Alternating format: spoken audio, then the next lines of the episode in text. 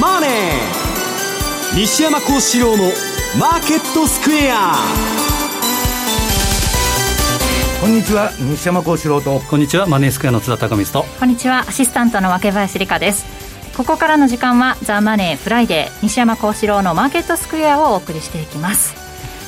今日大引けの日経平均株価は3日続落となりました。106円97銭安で2万5527円ということになりましたじりじりちょっと下げてまあそれまでが上げすぎてちょっとね、まああのー、まあ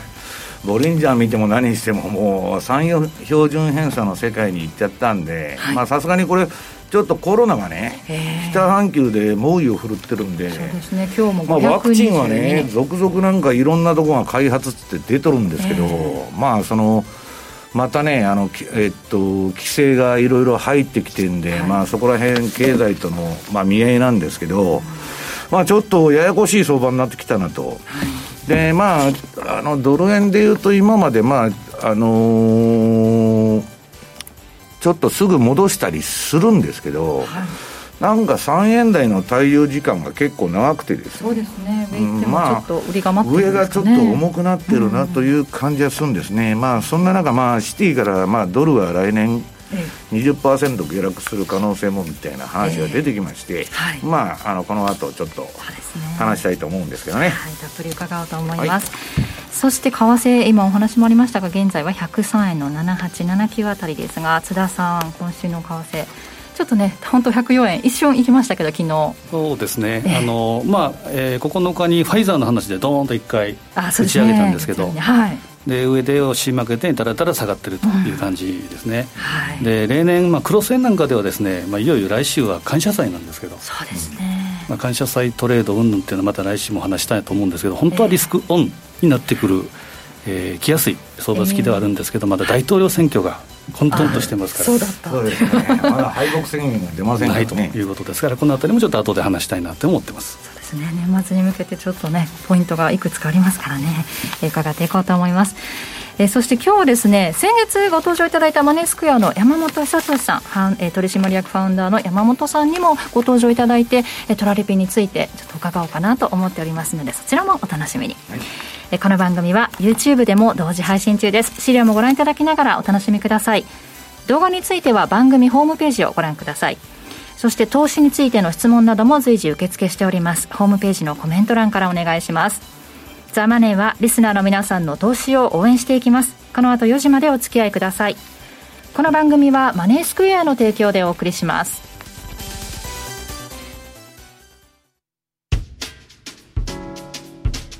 お聞きの放送はラジオ日経です。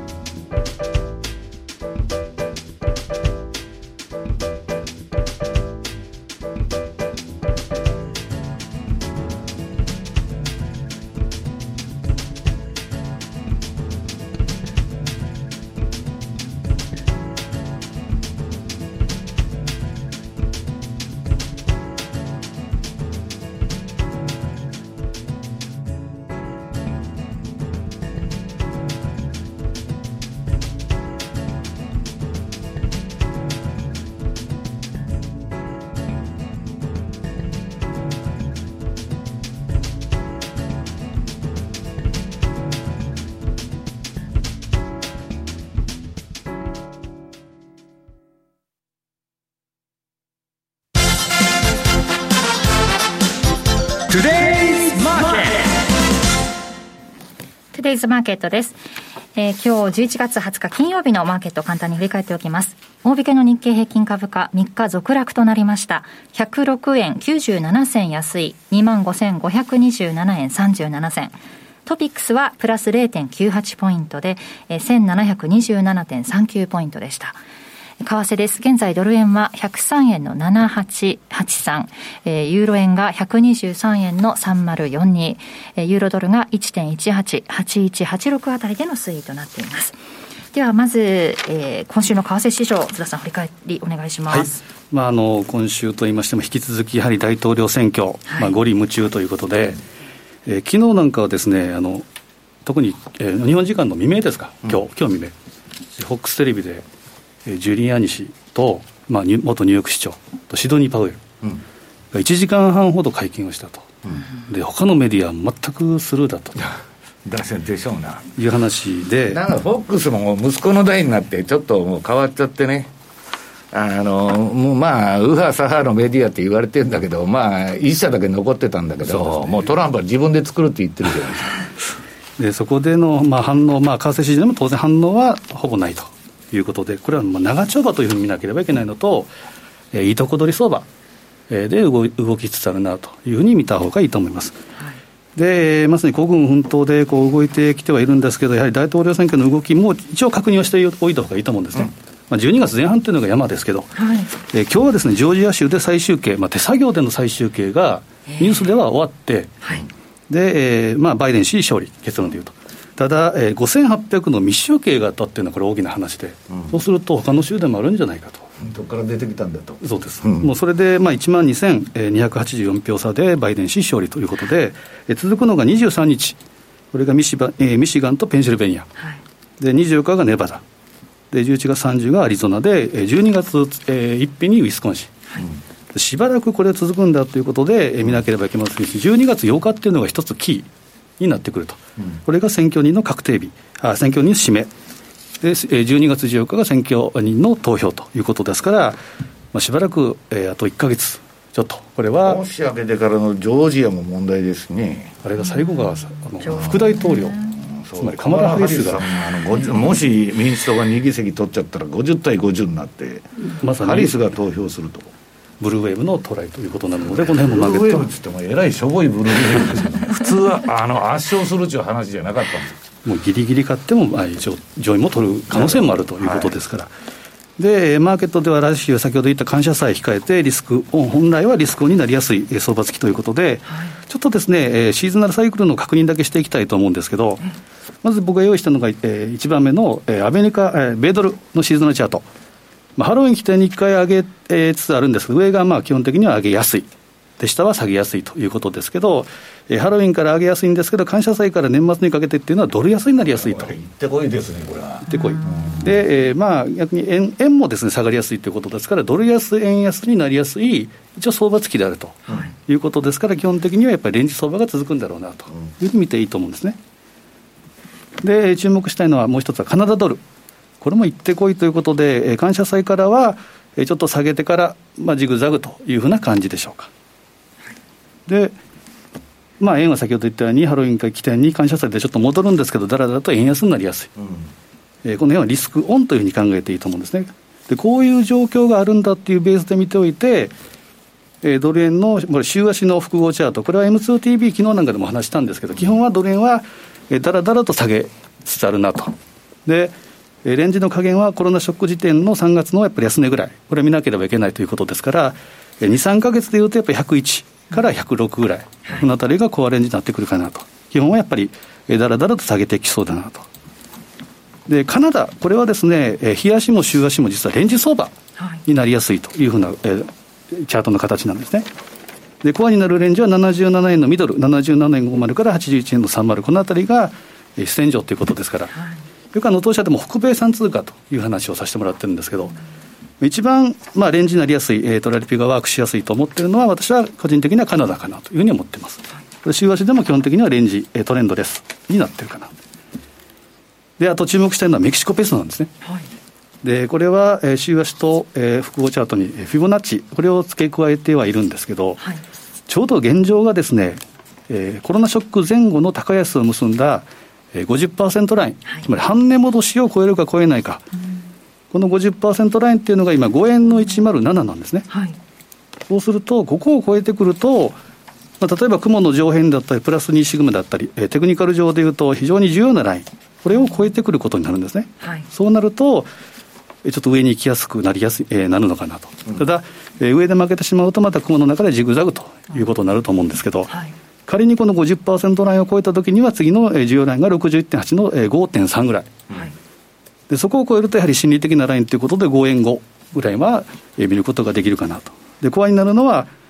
まあ、4円87から5円50ぐらい、はい、基本的に上に向かうというふうに見ていいと思うんですけど、えー、これは、まあ、大統領選銘柄ということで、今、バイデン相場でちょっと上げてると思うんですね。はい。そうなると12月8日なのか14日なのかもしくは1月5なのか6なのか、この辺でもし逆転ということになると、当然その反省相場にも出てくる可能性もあるということですけど、しばらくは基本的に上に向かいつつあるかな、ドル円というのは下に向かいやすい、はい、でメキシコペソは上に向かいやすい、でカナダは横に行きやすい、要はそういう感覚でいいのかなと思うので、その辺をまた見ていただいた方がいいかなと。で感謝祭トレードに関してはまた来週お話したいなというふうに思ってますね。そうですね。来週にこ、えー、今週末から3連休ですねしね日本もね。来週も、えー、注意が必要な週になりそうですが、そして、えー、西山さんは今週、え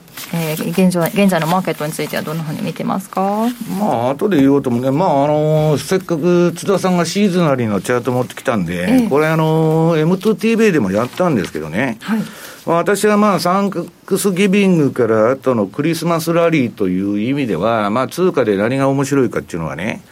えー、っと資料の25ページ。はい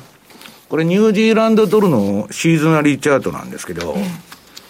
これが一番わかりやすい。ニュージーランドはまあ11月ちょっと上がってその後押して、で、11月の末から12月相場がすごくいいんですね。はい、これでまあ何回か功を奏してば、まあ、あの、うまくいったことはあるんですけど、今あのコロナで言いますとね、南半球は減っとるわけですよ。だ北半球はもうダメだと思うんですけど、まあそういう意味でも買いやすいし、まあシーズナルが味方していると。はい、まあだからまあ相場っていうのは確率にかけるゲームなんで、まあこれが面白いんじゃないかと。うん、で、えっと、今ね、その、うんと、ニュージーランドドルドルと、はい、まあ、オージ、えっと、QE ドルとですね、はい、QE 円と、まあ、ニュージーランド、まあ、両方似たようなもんであるんですけど、はいわかりやすいのはニュージーランドドルドルの方がわかりやすいと。で、資料の、えー、26ページ。これ今、買いトレンドが出てから、ちょっとね、えー、っと、チャートが今日現在のではないんですけど、ちょっと足踏みはしとるんですけど、えー、久しぶりにですね、あの、標準偏差と ADX、一番下のあの、えー、水色の線と黄色い線がですね、低い位置から一緒に上がって、はい、で、その前の高値全部払っちゃって、えーえ今、前の高値を狙,、えー、狙いにいってるっちゅうあれなんですよ。で、次に週足を27ページ、ニュージーランドドルドルの見てもらうと、これもね、もう ADX が上がってきて、相場、あの、ニュージーランドドルが買われてるんで、まあ、あの、これで標準偏差がね、えー、まだ上がってないんですけど、上がってくると結構な相場になる可能性あると。ただ私はまあ、週足にこだわってるんじゃなくて、えっ、ー、と、冷やしの方でね、あの、まあ、この12月のクリスマスラリー限定ということで、えー、注目しとるということですね。しっかりね、冷やしではトレンド出てましたもんね、この赤いのね。はい。なるほど。ニュージーランド、ね、利下げしないんかいっていう あの、マイナス金利ね。ね、もうどこも結局、あの、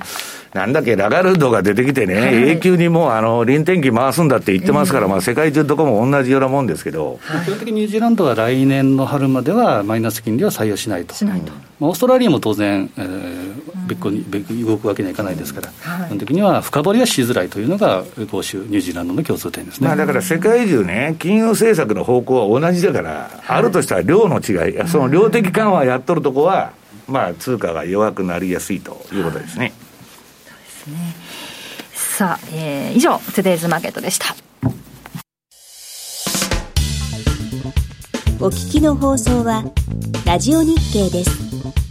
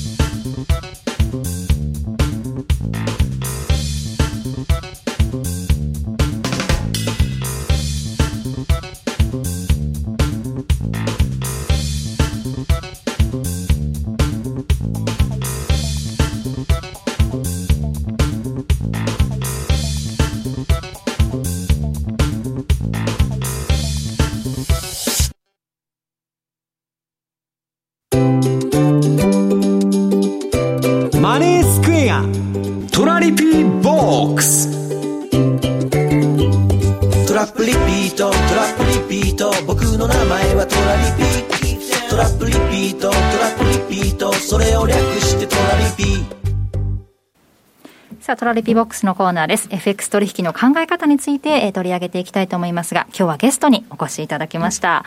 えー、トラリピの生みの親であります。マネースクエア取締役ファウンダーの山本久俊さんです。山本さんよろしくお願いします。どうぞよろしくお願いいたします。お越しくださいました。前回ね、あの、ご出演いただいて、なんかすごい反響があったらしいですね。山本さん出てたね、みたいな。あの、おかげさまで、あの、その後、あの、当社に対するあの問い合わせがかなり増えまして、えー、その時お答えさせてもらったんですけどその時あの5億ドルぐらいの差しのいただいたということなんですけど、はい、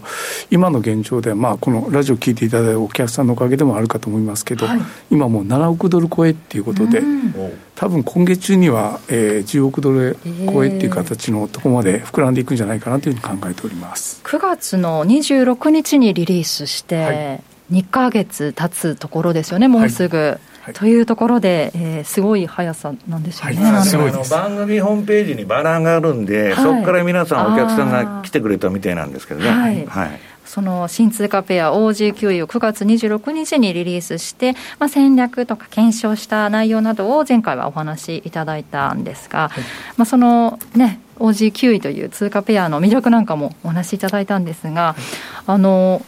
結構皆さんその OG9 位におそうなのかと興味を抱かれたようで、はい、じゃあ詳しく知りたい。実際どうしようっていうところで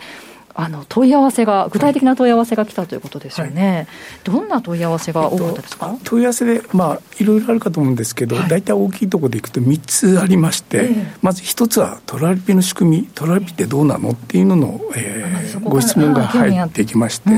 でその次にあのトラリピの仕掛け方、はい、これについて教えてもらいたいということ、えーあと3つ目がですね、これはもう結構分かってらっしゃることだと思うんですけど、はい、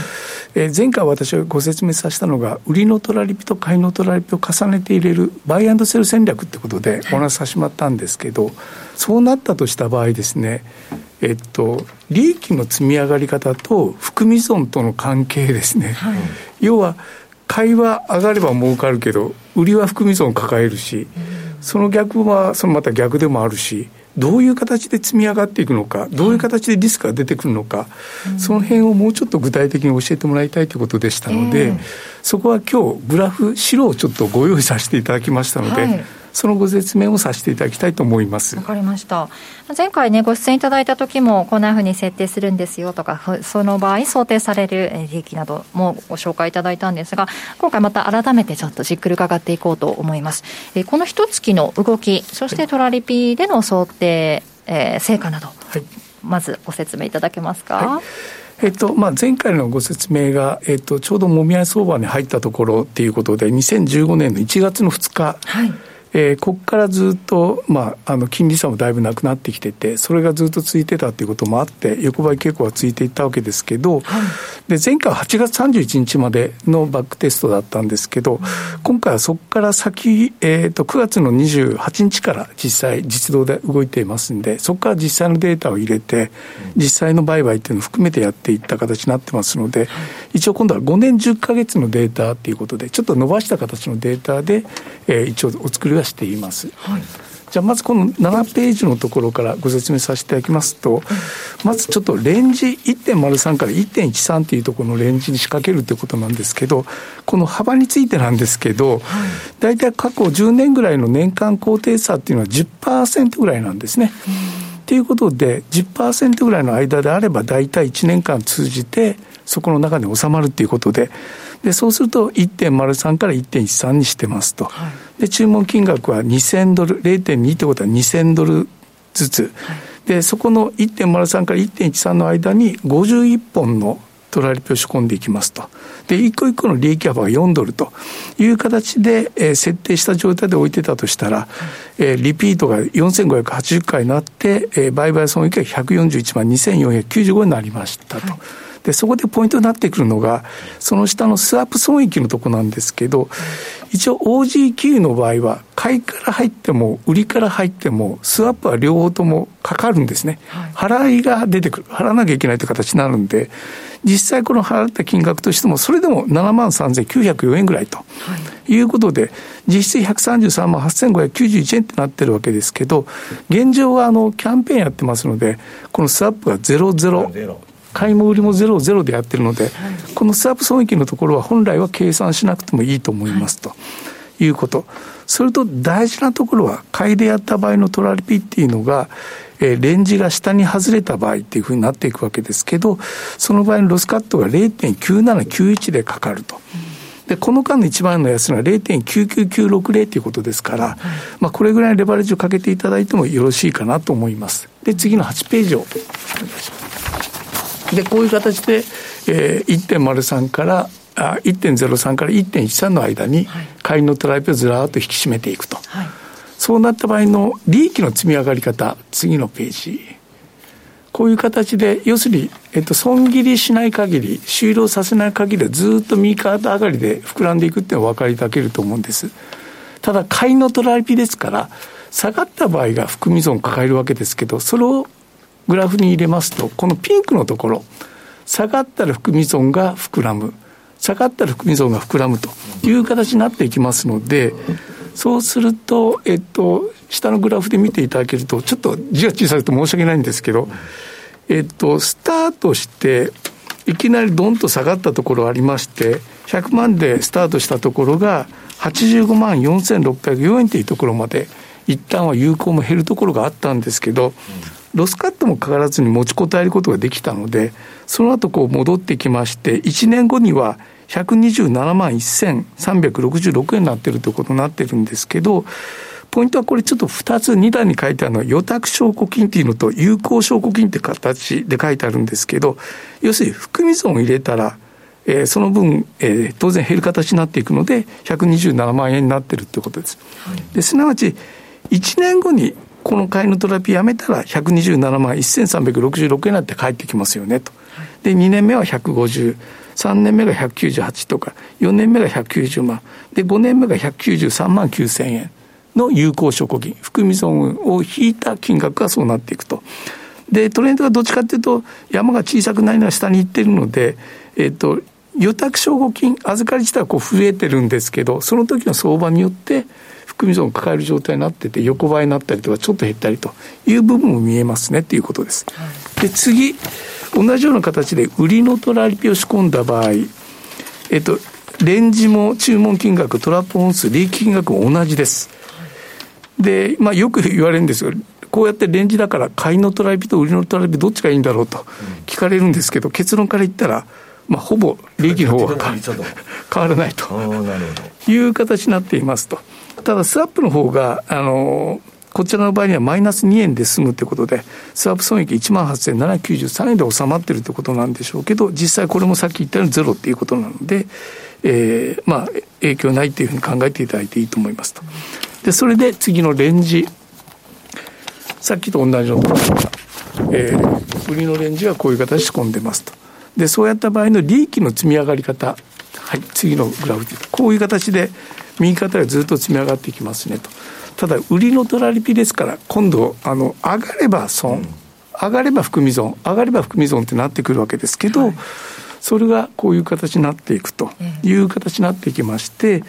えー、当然一番最初スタートして、いきなり、えー、ボックス外れるぐらいの、えー、高値が1回つけたということもありまして、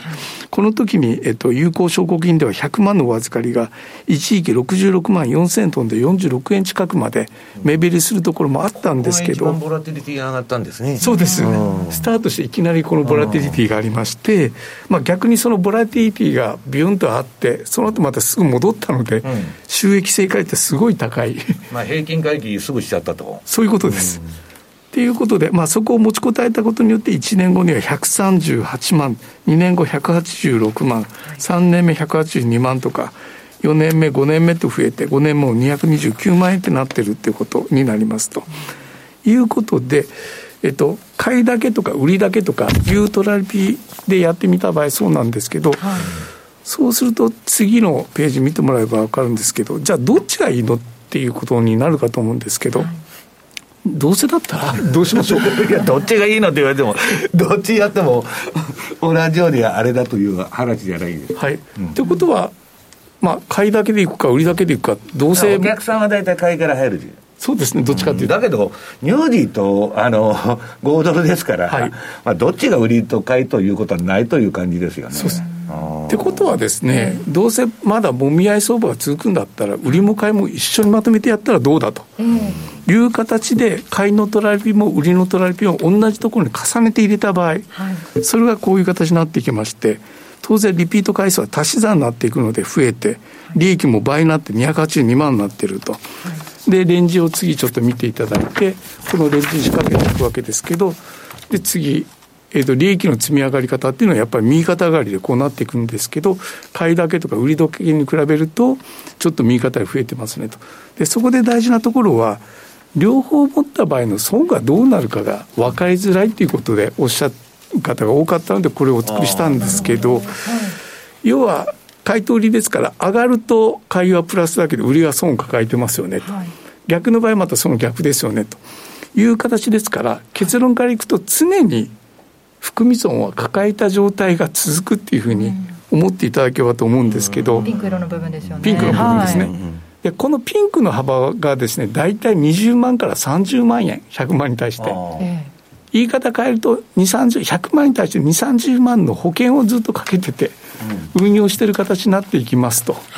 い。う形になっていくわけですのででここで大事なところは100万円でスタートして12030万になるまでは我慢してくださいねと。それに大体あのグラフ見ていただくと分かるんですが半年から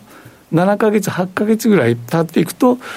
あの利益が積み上がっていって120、30万ぐらいになってきて。そこで20万のバッファー作ると、はい、うん、そうするとあとはもう右肩が上がりで増えていきまして1年目には165万。2年目ではもう236万ということで2年目ではもう倍になってるってことですね。で3年目で281万。4年目では306万5年前は323万ということで、はい、買いだけとか売りだけの場合っていうのは途中でこうあのスピードがちょっと弱まるっていうか減るケースもあったんですけど両を重ねていくと常に右肩上がりで増えてるっていうのをお分かりいただけると思うんです。でそこで最大のリスクはどこにあったかっていうと大きくレンジを外れたのが、えっと、丸のところで囲ってある、えっと、下がった時なんですね。うん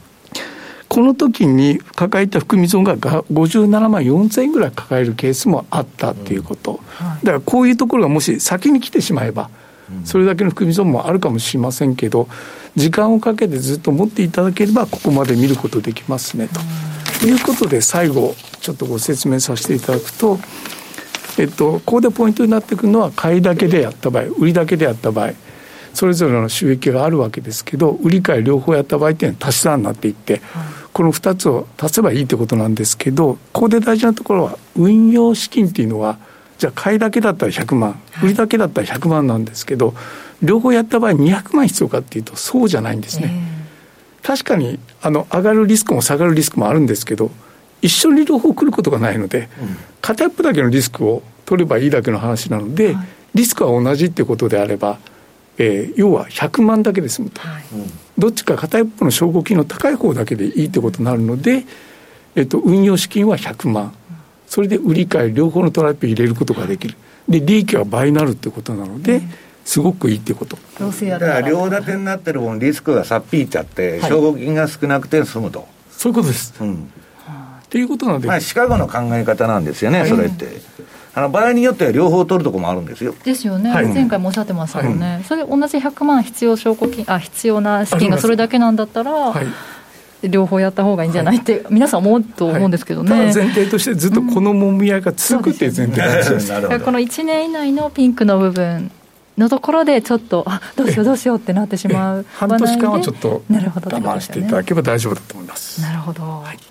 こう5年間ので見たらこうピンクの部分でねねはい、この部分のあの損は抱えた状態でずっといくんだけれどもというこのグラフすごく分かりやすいと思うので、はい、あの利益がどういうふうに積み上がるか分からないというお問い合わせが一番多かったそうなんですが、はい、これ山本さんお客さんの状況はどうなってるんですか、買いのトラリピが多いのか売りのトラリピが多いのか。両方が多いのか、えっと、この通貨に関してはちょうど売り買い両方ぐらいそうなんですか。他はもう大体買いだけとかまあ普通はそうなっちゃいます、多いんですけど、この通貨だけはやっぱり両方一緒に入れてらっしゃる方があのほとんどなるほどなるほど。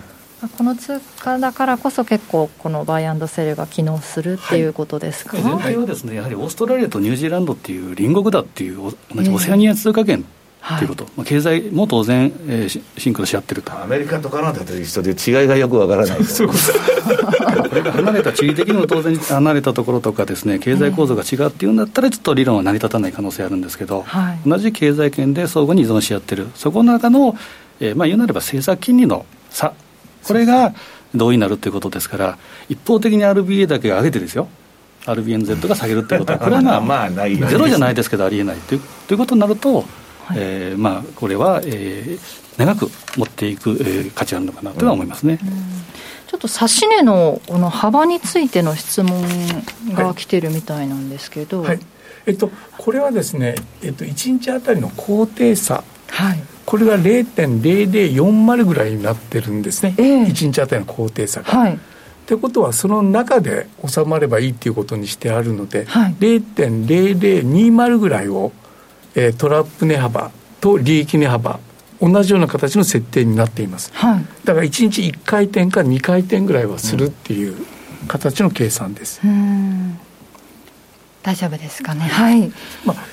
この通貨の魅力っていうのはショック相場に強いっていう、はい、大体皆さんこうせっかく持っていってもプラスになっていっても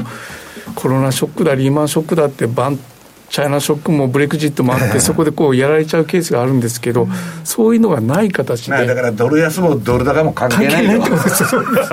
特に今の時期だったら、大統領選挙でどっち向くかわからない、もしくは一番やっぱ相場が動きやすい相場付きということですから、そうなると、ポジキウイという選択肢だからみんなね、これから何かあったら、ボラテリティでやられちゃうんだけど、まあ、それはあんまり関係ないと、い、うことですよね。西山さんいらずの通貨でございます 私ボラティリティないと死んじゃうんですけど。でこれに関してはですね、ええ。ー、来週の25日、はい。えー、大体午前中お昼ぐらいだと思うんですけれども M2TV で、うん。えー、また当社のスタッフがですねえー、ファンダメンタルズ面と、あとは今日山本がお話しさせていただいたところも含めてですね、津田さんも出る私は残念ながらラジオだけでしかないんですけど、まあ、あの M2TV でも時給の話をさせてもらうんですけど、うん、それを、えー、M2TV とあと YouTube の方にもアップしてるので、ぜひこちらもご覧いただければというふうに思いますね。はい、25日の午前中にはアップされるということです。お昼ぐらいと思ってください。お昼ぐらい、わかりました。はい、ぜひそちらもご覧ください。山本さんねあの前回もおっしゃってましたけどこの「トラリピボックス」のテーマソングもね、はい、あの作詞されたということですからね。ぜひあのトラリピについて質問まだまだねあの来ると思いますのでその度にはぜひ。場合によって私が対応いたしますそうですよね。ぜひあのまたこのコーナーにも来ていただいて。電話出るんですよ。そうなんですか？あ じゃあ、山本さん指名しないでください。そうですよね。いや、電話が殺到してパンクしとると。はい。はい、ありがとうございます。ということです。このコーナーにもぜひまたお越しくださいね。はい、ありがとうございます。番組のホームページにバナーが入ってそ,、ね、そこから皆さんたくさん来てくださったみたいなんで、えー、あの興味のある方はそこから入ってきてください。そうですね。そしてまだ口座をお持ちでないという方、ぜひマネースクエアで口座を開設してトラリピ取引してみてはいかがでしょうか。以上、トラリピボックスでした。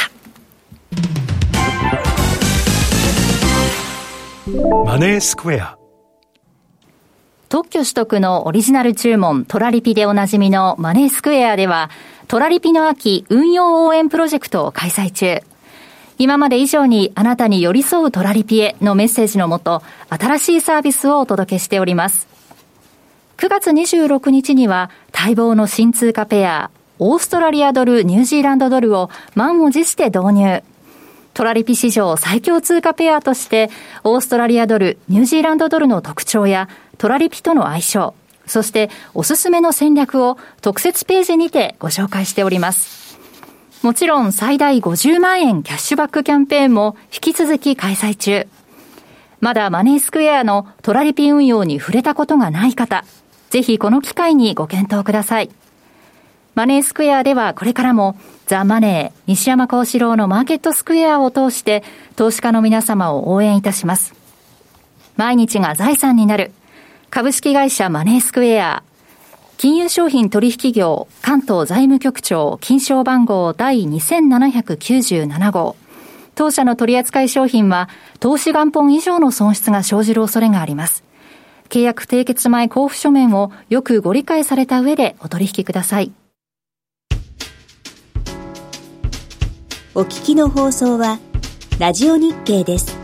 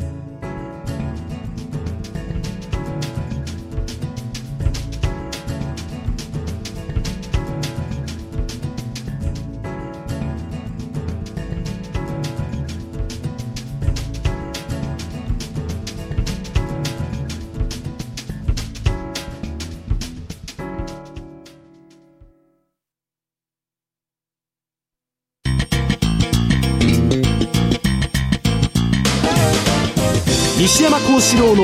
マーケットスクエア。さて、このコーナーでは、マーケットの見方について、西山さんにいろいろな角度で教えていただきます。はい、西山さん、今日のテーマは何でしょうか？今日のテーマっていうのはね、あのーえ。ー、まあ、シティ、シティグループがね、えー、ドルが来年2割ぐらい下がるんじゃないかと。えー、まあ、いろんな不穏な噂が、えー、飛んできとると。はい、で、一つはね、まあ、今、まあ、津田さんが言ってるように、いいとこ取りで、バイデンで買いだとか言っとるんですけど、こんなもんせいぜい半年ぐらいだろうっていう話ありましてね。で、面白かったのは、まあ今週のニュースで言いますと、9ページの、えー、ソフトバンクの孫さんですね、孫社長が、えー、ニューヨークタイムズのまあ講演に出てきてですね、近々まあリーマンショック級の市場崩壊があってもおかしくないと。はい、孫さんは株買っとるんと違うんかいと、いう話なんですが、あの人だいぶ現金化して今あの、キャッシュフローをたんまり持ってますから、で、あのー、いえ、上場企業を売買する会社新たに作ったでしょ、で、そこでね、何やってるかっつったら、さっきの山本さんの話と反対で、相場が、これ株の話ですよ。アメリカ株が、上げても下げてもいい。大きく動いたら儲かるというね。ロングストラドルとかロングストラングル中ポジションを組んどるらしいんですよ。まあ上げても下げてもどっちでもいいと。で、これはね、いや、だから上げと下げと両方保険かけてやってるんだから、まあよくわからんのだけど、なんかことが起こるだろうということで、で、私はね、ツイッターにこれ上げて、今度は売りで取ろうというのかと、いうことを書いてね、結構な方がこれ見て、あの、くださったんですけど、このコメントをいろいろいただいてですね、まあそれは孫さんに聞いてみないとわからないんですけど、不安の噂が出てると。で、この例のね、うん、コロナ相場になってボラテリティにやられたのが、クオンツ。えー、10ページですね。クオンツね、まああの、ルネサンスっていうのは、まあ、いろいろ、あの、一番ね、有名なね、物理学者集団。もう、博士号を持った人しか採用されないんですよ。これはトランプのスポンサーだったんですね。今、まあ、資金、あの、あの、引き上げちゃいましたけど、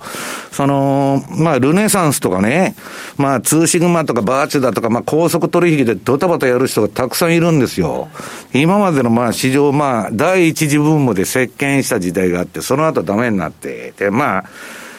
また調子良くなってきてやってたんだけど、まあ、2018年ぐらいからちょっと苦労してると。要するにファンダメンタルズを全く反映しない相場になっちゃったと。で、乱高下が激しいと。いうことでやられちゃってるんですね。で、次の11ページ。これは私があの、うんと、これ、これもね、えっとね、これはね、あるね、順張りのシステムなんですけど、要するにこのクオンツたちがやられたのは、相場の乱高下、もうランダムネスが上げ下げで、方向性がまだ見えてたらいいんだけど、上げたり下げたり、そういう日中の動きでも、1ヶ月の動きでも、1週間の動きでも、むちゃくちゃになってるもんで、それに振り回されてやられちゃったと。でね、それはね、ボラティリティレベルが上がってるからだっていう解説がされてるんですよ。でね、これ私のあのー、まあちょっとちらっと見せてるシステムなんですけど、この画面には出てないんですけど、これはね、日経平均の売買やっとんですけどね、ある時点の。ショート、ショート、ショートと売りになっとるでしょ。で、その後、バンクっていうのが出てるじゃないですか。これは銀行に金を置いとけってことなんです。で、ボラテリティがここでバンクが出て、ぐわーっと上がっていくと、もうバンク、バンク、バンクと、売買するなと。いいうことになっちゃうんですけど、この日は1日でバンクが終わっちゃって、土天ロングになってんですけど、だから、えー、っとね、結局ね、次の11ページにその詳しい、あ、あ、あ、これが出てるんだ。あ、11ページこれでいいんですね。えー、だから、ボラティリティレベルが上がるとね、まあ、要するに、大きなドローダウンを喫する可能性があるんで、さっき山本さんが言ってたのは、株が暴騰しようが暴落しようが関係ないやないかと。あの、OG 給費。いう話なんですよ。だから、えー、孫正義さんとかね、まあ、クオンツもやられて、で、今度は動くポジションにかけてると。はい、で、ましてやですよ、次の10、えー、何ページだ、これ。えー、13ページ。これがね、まあ、シティグループが、まあ、コロナワクチンができたら逆にドルが下がるって言っとるわけです。まあ、そんなこと本当になるんかどうかわかりませんよ。だけど、為替で20%って言ったらすごい話ですよ。レバレッジかけてたら。すぐ飛んじゃうじゃないですか。だから、ボラティリティが上がる可能性っていうのをそろそろ頭に入れとかないと、5年間為替相場って、まあ番組で言ってるように休んどるわけですから、ひとたび動き出したらね、で、ドル円も今、みんなレンジが変わるって言ってるの。今まではもっとね、115円とかあるとか120円あるっていう人もいたんだけど、だんだん天井が下がってきて、で、まあ、どーっと10円ぐらい下に下がってくるっていうのは、まあ、来年の予想になってるわけですよ。どこの各社もね。で、これ、ドル円見てると、うんと、14ページ。これ、まあ、ちょっと、今週の月曜時点のチャートになっちゃうんですけど、これ週足見るとね、チャートが赤くなってて、自利品なんですよ。はい、そうすると、まあ、あんまりね、クロス円とかもドル円が下がっちゃうと、まあ逆にあの、ドル売られて、まあ5ドル上がるとか乳児上がるとかいう話だったらいいんだけど、まあ結局レンジになっちゃうじゃないかと。いう話で、どっちか短期の、短期というか、あの、えー、まあ、あの、方向性にかける商いするんならね、ドルストレートの方が分かりやすいというふうに私は思ってるんですけどね、今の相場は。うん。まあ、あとはね、はい、えっと、平均回帰運動ということで言いますと、うんと、18ページ。これはまあ、動かん動かんと言っとるドル円で、まあ今週のマネースクエアさんのレポートにも書いたんですけど、これドル円の逆張りシグナルです。下の三角マークで買って、まあ私はトレール入れるんですけど、で、上はひし形で売ると。で、まあ、当然、えー、100%当たるシステムなんてこの世に一つもないですから、まあ、それは間違ったらごめんなさいで損切りするんですけど、今ね、これ、ドル円で言うと10月過ぎに売りシグナルが出て以来、だらだらだらだら下げてるんですよ。で、この前ちょっと戻したんだけど、はい、まあノイズのような動きでまた103円台沈んじゃったということでね、なかなかやりにくい相場と。で、ニューヨークダウンも似たようなもんでね、次の。まあこれマネースケアさん CFD もやってますんで、これはね、こんな逆張りが儲かるのおかしいぐらい、今年稼げたんです、これは。